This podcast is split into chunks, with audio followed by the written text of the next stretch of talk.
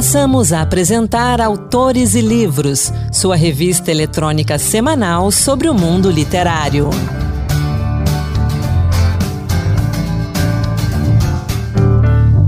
Olá pessoal, sou Anderson Mendanha e começa agora o podcast Autores e Livros Dose Extra, que sempre traz para você um conteúdo exclusivo sobre o mundo da literatura. Na edição de hoje, Ana Beatriz Santos conversa com a escritora, roteirista e dramaturga Queca Reis. Queca estreou na literatura com O Dia em que Minha Vida Mudou por causa de um chocolate comprado nas Ilhas Maldivas, seguido por O Dia em que Minha Vida Mudou por causa de um pneu furado em Santa Rita do Passa Quatro. Livros que foram finalistas do Prêmio Jabuti em 2018 e 2019. Em 2021, ela publicou o romance adolescente Medley, ou Os Dias em que Aprendi a Voar, e em 2022 lançou Sozinha, um livro que mergulha no luto de uma adolescente após a morte da sua mãe. Vamos acompanhar então essa conversa da Ana Beatriz com a Queca Reis. Quem é a Queca Reis? Meu nome é Angélica, mas ninguém me conhece como Angélica, acho que nem a minha mãe, só quando eu vou fazer ficha em hotel, assim. Então eu sou queca desde pequenininha. Eu escrevo há muitos anos, eu sou roteirista de TV e cinema desde os anos 90 e, e, a real é que escrevo desde a adolescência, assim, porque sou muito leitora desde criança. Acho que quem, quem lê, escreve, normalmente gosta, acho que uma coisa está muito ligada à outra. E aí, de repente, depois de escrever roteiro, especialmente roteiro, especialmente roteiro para pré-adolescentes e adolescentes, eu resolvi assim uh, escrever livros. Escrevi um livro para um concurso que estava aberto, de um jeito muito rápido e maluco esse livro foi publicado, né, pela Companhia das Letras, a, pelo jovem deles, e aí foi assim que começou. Certo. E aí, qual foi o primeiro livro, Queca? O meu primeiro livro tem um nome gigantesco e é o meu livro que as pessoas mais assim compram e me conhecem até hoje, chama O Dia em que a Minha Vida Mudou por causa de um chocolate comprado nas Ilhas Maldivas. Ele é um livro que fala da pré-adolescência, basicamente, assim, é, é um livro que se passa num dia, em um único dia na vida de uma menina de 11 anos e que está, assim, bombardeada de hormônios e mudanças e crises e coisas legais e coisas não tão legais. E essa menina recebeu um bilhete do melhor amigo dela nesse dia falando: quer voltar do meu lado hoje na perua? E aí esse bilhete desencadeia um tanto de coisas na cabeça dela, assim. Esse livro tem uma sequência, que é o dia em que a minha vida mudou por causa de um pneu furado em Santa Rita do Passa Quatro, e vai ter uma terceira, um terceiro livro que eu devo começar a escrever nas próximas semanas, assim. E é sempre com a Mia? É sempre com a Mia. É essa menina que é um pouco presa na cabeça dela, é tipo, é como se ela, sei lá, eu ia citar uma referência um pouco antiga, acho que esse público entende, mas é uma menina meio neurótica, que pensa demais, pensa rápido, faz mil hipóteses na cabeça, sabe aquelas pessoas que sofrem por pensar demais, mas também de um jeito divertido, assim? Sei. Sei, muito bem. É, eu também. É muito é, engraçado, é... né? Como a gente, como, como querendo ou não, é, se coloca, né, um pouquinho do próprio autor na obra, né? Sim, acho que não tem como não fazer isso. Acho que todos os autores se colocam assim, né? A minha, eu tenho uma frase, porque esse livro, no fim, foi o livro que me transformou em autora, então, né, de literatura.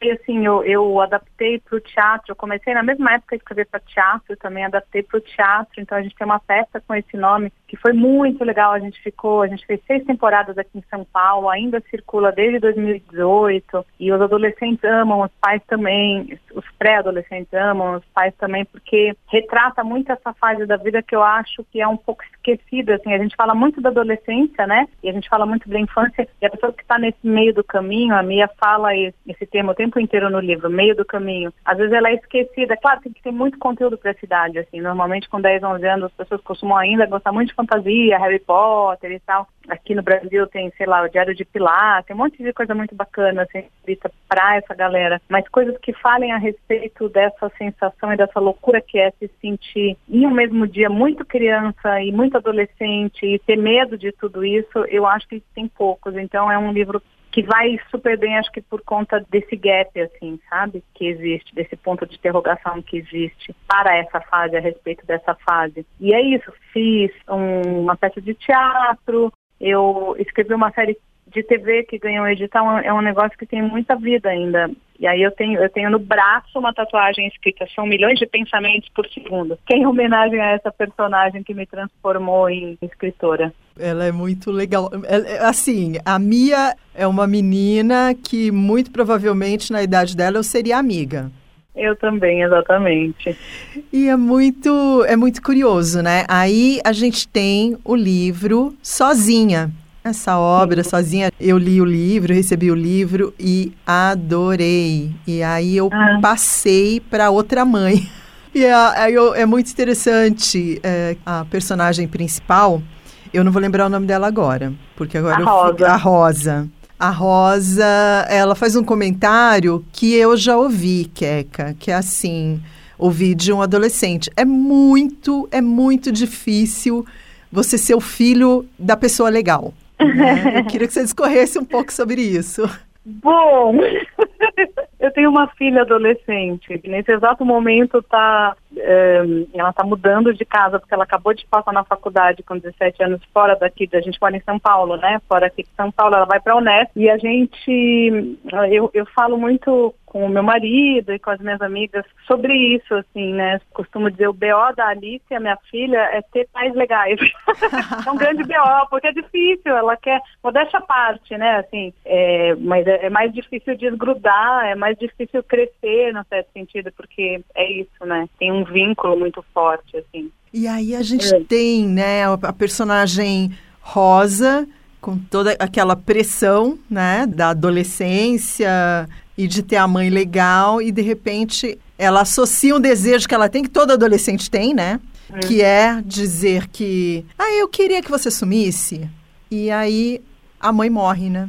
Acontece o improvável, o trágico, né? Eu, você sabe que hum, quando eu escrevi o Sozinha, eu escrevi, eu terminei de escrever esse livro, a gente já estava em pandemia. E foi muito difícil, assim, porque fala de uma angústia. Eu, meus outros livros, né, esse que eu te contei do, do chocolate, eu tenho um outro livro adolescente, chama Medley, depois a gente pode falar dele, mas é, é, um livro que também tem uma personagem mais adolescente de 15 anos. Em nenhum desses outros livros eu tinha me aprofundado tanto nas questões na angústia da adolescência. E nesse, eu acho que porque a gente estava vivendo esse momento tão terrível de pandemia, nesse Brasil que estava um desconcerto, assim, eu acho que eu pisei fundo assim, e fiquei, confesso que até com um certo medo, porque os meus outros livros eles são muito mais bem humorados e mais leves, entendeu? E eu, apesar de ser uma pessoa hiper dramática, leonina e tal, eu não estava acostumada a escrever com e tanto com a faca no coração, sabe assim, tanto no meu quanto nos leitores. Mas eu acho ao mesmo tempo super importante falar disso, porque a adolescência, ela é um luto também. Eu sou muito, muito fã dos adolescentes, até por isso escrevo por eles. Eu acho que eu tenho uma cabeça meio adolescente. Agora que eu tô com quase 50 anos, acho que eu tô entrando numa nova adolescência, estou achando maravilhoso, assim, porque tem a ver com essa intensidade, com essa transformação. Mas eu acho que é importante falar do luto que a adolescência é, no sentido o luto da infância, o luto do corpo infantil, o luto de uma relação entre filhos e pais, especificamente, o Sozinha fala muito disso, entre filha e mãe, que não é mais a mesma relação, que tem que se transformar e eu acho importante a gente falar disso. E a hora que eu me dei conta que eu estava escrevendo esse, esse livro no momento em que o Brasil estava fundado em todos os sentidos, mas a gente rodeado de mortes, assim, eu, apesar de sentir muito medo, eu fiquei também bastante satisfeita e orgulhosa, porque eu acho que a gente tem que falar de tudo, sabe? Com os adolescentes e, é um crianças. É, e, é um, e é um assunto, querendo ou não, né? O luto é, é um assunto muito tabu, né? Tanto para os, as crianças, os pré-adolescentes, como para os adolescentes também, né? Uhum. E... e... ficou ainda mais tabu, porque hoje em Sim. dia nós, assim, acho que pais em geral têm uma necessidade de proteger demais, assim, né? A gente tem uma criação, a gente falou de pais legais, a gente tem uma criação que, num certo sentido, é muito mais atenciosa e divertida do que a criação que muitos de nós que vivemos nos anos 70, 80, tivemos, 90, mas ao mesmo tempo é também muito superprotetora no sentido de hum, não vamos falar disso, meu Deus, eles sofreram tanto nessa pandemia, então não vamos falar de morte. Isso é muito ruim, né? Eu, eu já, o próprio Sozinha, por exemplo, teve um clube de leitura aqui em São Paulo que muitas mães descobriram o tema do livro e tiraram os filhos, assim, por causa, do, por causa da morte, né? Como se todos nós não fôssemos morrer um dia. Então eu acho importante, eu sempre, eu infelizmente, na fase da adolescência eu já tinha vivido muitos lutos, alguns bem traumáticos, então acho que eu tinha muito, muita experiência para escrever sobre, eu tinha medo, mas ao, ao mesmo tempo muita experiência para escrever especificamente esse luto na adolescência, assim, sabe? Ah, eu achei essencial, que fala exatamente disso, né? Ela tem que lidar com, esse, com essa. É mais uma perda que ela tem, né? Ela deixa de ser menina, ela, ela tem que ter outro tipo de comportamento, ela perde a mãe e ela ainda é super normal, né? Uma coisa que a gente não fala disso, a questão do transtorno de ansiedade. Talvez assim, a, a gente com os nossos filhos, a gente é, se obrigou a falar mais disso do que há 10 anos atrás, né? Talvez, talvez os adolescentes que hoje estejam na faixa dos 30 anos. São coisas que eles não conheciam, não enfrentavam, né?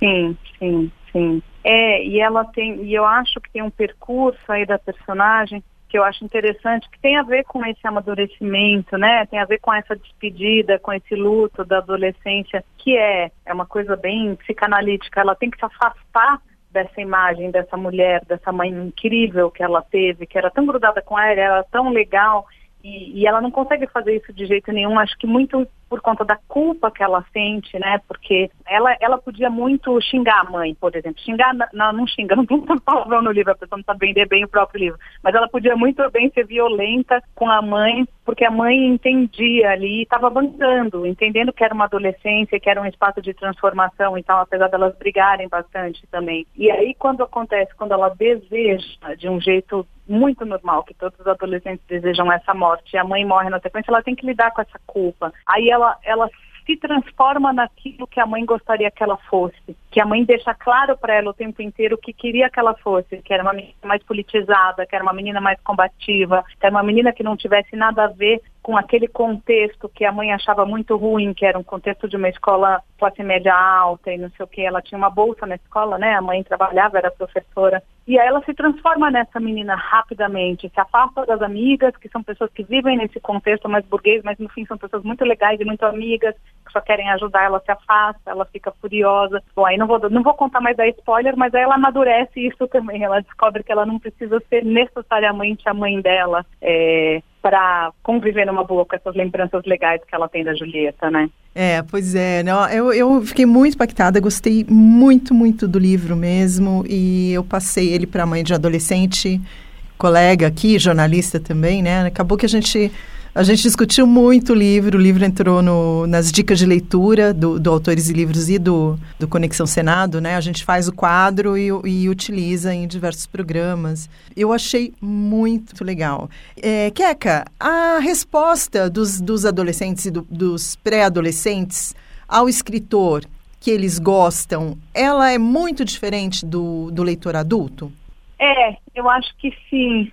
É, porque eles são mais espontâneos, né, de uma, de uma certa maneira. E eles têm na cidade uma questão de identificação que ela é mais crua, porque quando a gente é adulto, eu acho que a gente se identifica com muitas coisas, mas eu acho que a gente já é muito mais defendido, né, assim, e, e, tem uma coisa que a literatura provoca em umas certas pessoas, que é um certo. Eu tinha isso muito e tenho, por isso durante muitos anos demorei até para me chamar de escritora, embora venha escrevendo há muitos anos. Primeiro meu diário, depois roteiro para TV, mas mesmo assim, achando que escritora é uma coisa assim, super, sei lá, um, colocar uns escritores no Olimpo. E as crianças, especialmente os adolescentes, os adolescentes também, mas especialmente os pré-adolescentes, eles, eles, são mais menos defendidos nesse sentido. Então acho que eles têm esse lugar é, idealizado de escritor um jeito mais distante, sabe? E aí eles se identificam profundamente, eles falam, é, é mais espontâneo, assim. que a identificação deles com os personagens, por exemplo, especialmente o público do, do chocolate, né? Tem crianças de 8, 9 anos que leem, claro, os que mais se identificam tem 10, 11, mas tem gente mais nova, isso depende muito do fôlego de leitura de cada um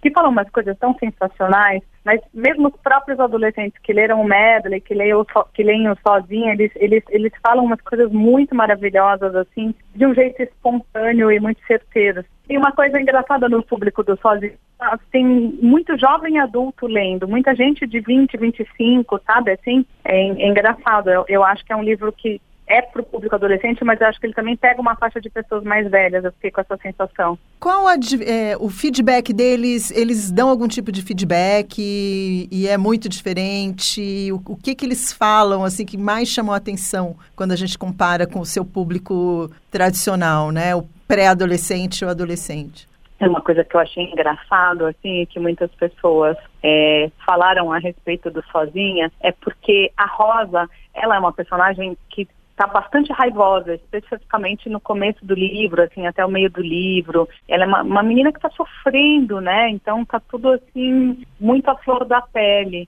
E muita gente fala que se identifica com ela, mas que no começo teve uma certa dificuldade de gostar, especialmente na relação dela com as amigas, assim. E isso eu acho bastante curioso e legal, porque é, é muito difícil você criar um personagem complexo que desperte amor e ódio ao mesmo tempo, sabe? Assim, e eu sinto que muitos deles, logo no começo, tiveram uma certa, não repulsa, mas um certo incômodo com a personagem, e, e, e alguns já me disseram que porque se viam refletidos naquele personagem, no sentido de, puta, meu, será que eu faço isso com a minha mãe também? Sabe assim, será que eu sou assim? E aí, e aí causava uma repulsa, sabe? Assim, acho que eu já ouvi feedback assim, e que foi muito legal de ouvir, porque isso também era uma, é uma diferença do Sozinha para os meus outros livros. Os outros personagens, eles são mais gostáveis, assim, de cara, mais amorosos, você entende. A Rosa, obviamente que dá para entender que é uma menina que está sofrendo muito, mas ela gera um certo incômodo, assim, no começo.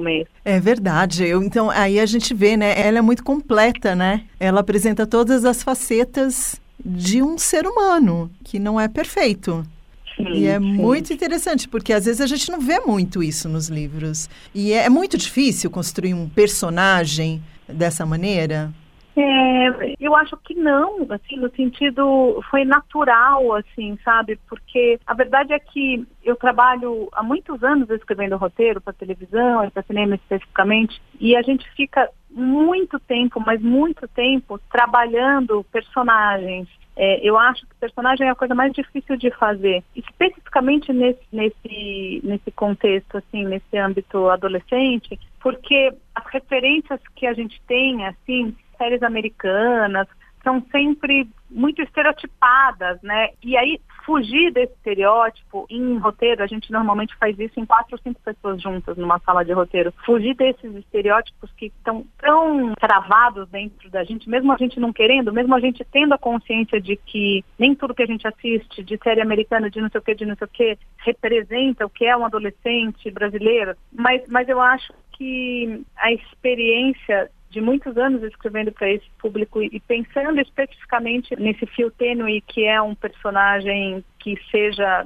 muito humano no sentido de ser legal e muito frágil e também às vezes meio violento mesmo e meio meio chato com os amigos e meio que. Acho que tantos anos pensando nisso e fazendo esse exercício em, em roteiro ou nos outros livros, no Medley, por exemplo, acho que me deram um pouco de liberdade e intimidade com esse tipo de personagens. Ah, isso é muito legal. E os roteiros, dentro dos roteiros, qual um roteiro assim que você gostou de fazer? Que você fala assim, não, esse, esse, esse foi bacana, gostei. eu gostei muitíssimo, assim, não tem como não falar isso. O livro que eu lancei antes do Sozinha, eu lancei um, no ano anterior, chama Medley, ou Os Dias em que eu Aprendi a Voar. É um livro de uma adolescente chamada Lola, que se passa nos anos 90. Esse livro, ele é, ele é adaptado de um roteiro que eu mesmo escrevi, um roteiro para cinema. E foi o meu primeiro roteiro que eu escrevi sozinha, sem ajuda, é, enfim, eu, eu, eu escrevi num curso de, de longa-metragem com um amigo, com outros roteiristas me dando uma ajuda, ideias e tal, mas eu mesma escrevi. Então, eu acho que esse foi o roteiro que eu mais gostei de escrever, porque ele tem, enfim, é um adolescente nos anos 90, ele tem esse mais do que todas as outras coisas, muito da minha, bastante autobiográfico mesmo, tem a minha história com meu pai ali. Nesse momento que eu escrevi, eu estava enfrentando um, um, justo um transtorno, que esse tá no sozinho, eu estava tava com síndrome do pânico né, por conta da minha história com meu pai, e aí eu coloquei tudo na literatura,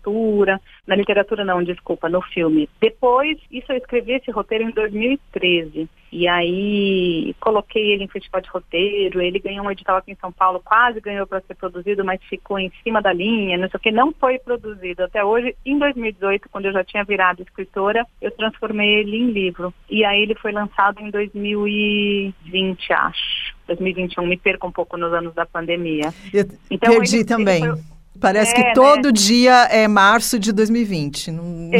exatamente. 17 de março ou 14 de março de 2020, é. é. isso, né? Então acho que esse foi o roteiro que eu mais gostei de escrever e hoje em dia eu vendi os direitos dele para uma produtora grande que trabalha muito com filmes adolescentes. Estou torcendo para a gente conseguir fazer logo. Que legal. E agora, assim, né, uma pergunta, aquela assim, pergunta de fã, né? A ah. indicação para o prêmio Jabuti mudou a sua vida, a sua perspectiva enquanto escritor em algum aspecto?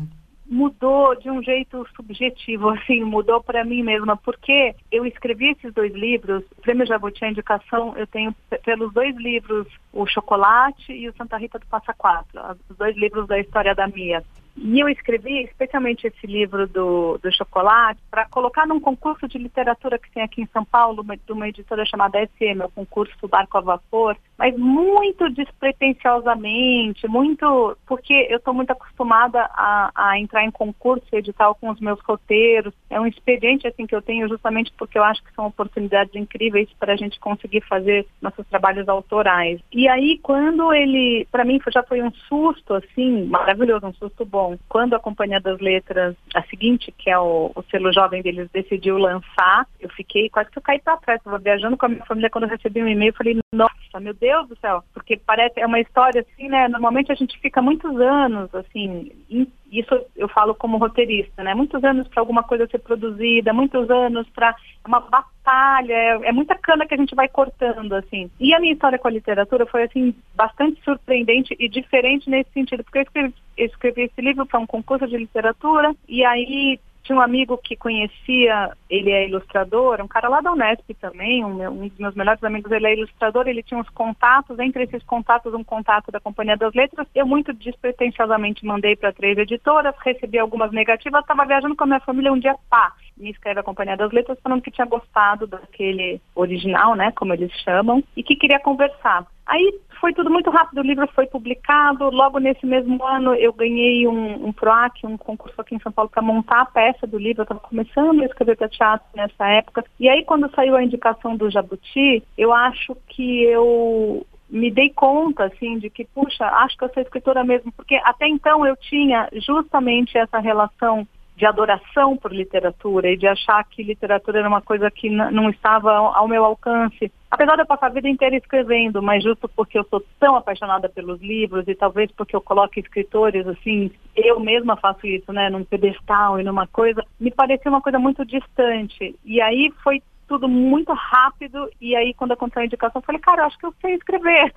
eu acho que eu posso uh, me chamar de escritora agora quando eu for preencher a fitinha no hotel, eu acho que eu posso seguir escrevendo. Acho que foi um pouco isso, assim, que eu senti na indicação, assim, do, ah. do chocolate e depois do livro seguinte, o, o Santa Rita do Passa Quatro. Santa Rita do Passa Quatro. Gente, é fantástico. É muito legal ouvir isso de você. E aí é o seguinte, para a gente fechar essa entrevista, você está inserida aí dentro da programação do Autores e Livros do mês da mulher. E aí eu queria que você falasse aí para nossa ouvinte que tem vontade de escrever e às vezes se coloca numa situação de ah, nunca vou conseguir fazer isso. Todas as idades, inclusive bem jovens. Sim. É, aí, Dá um eu conselho acho... para elas. É, eu acho que a gente tem que seguir escrevendo assim muito, lendo, lendo, lendo muito e escrevendo, porque acho que como a gente falou no começo da conversa, uma coisa está muito relacionada à outra. E, e às vezes é legal escrever de um jeito despretensioso, no sentido de você entender o que aquela escrita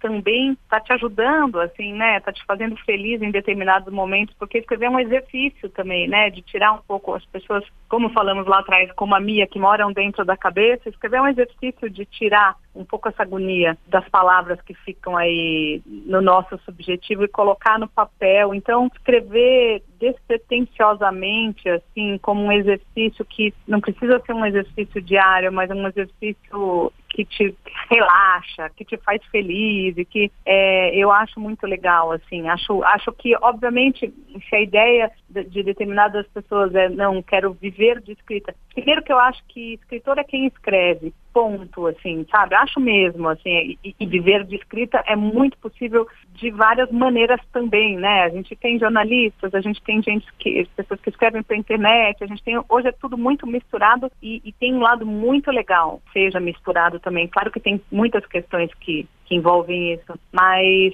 esse exercício também de escrever para outras plataformas, de escrever, ah, sei lá, que nem eu, comecei com roteiro para televisão, comecei escrevendo, trabalhei na MTV lá nos anos 90, logo que eu saí da faculdade da Unesp, eu escrevia textos dos DJs, do que eles falavam. E aí, passei muitos anos escrevendo, uh, sei lá, vídeos institucionais, sim, vendendo chuveiro. São formas de escrita e, e sempre, desde sempre, especialmente na adolescência, escrevia muito meus diários, assim, ela tem uma parte do livro do Sozinha que ela encontra as agendas da mãe da adolescência, e nós, não sei você via, mas a gente, eu fazia muitas agendas, Agenda. tem algumas delas. Uhum. É, é. Cheia de coisa então, colada, a agenda nem fechava mais, andava na sacolinha do mercado, né? Exatamente. Isso já era um exercício de escrita, né? De colocar palavras no papel, na minha sofrência adolescente. Então, acho que, assim, se exercitar o máximo que você pode, quem tem vontade de escrever, em todos os jeitos, em todas as plataformas, fazendo disso uma coisa prazerosa, assim, sabe? É muito interessante. E, e também é isso, a gente tem, assim, a gente espero que agora a gente esteja voltando para uma época em que existem concursos de literatura, premiações, uh, esses editais que aparecem aqui ou ali são sempre ótimas oportunidades para a gente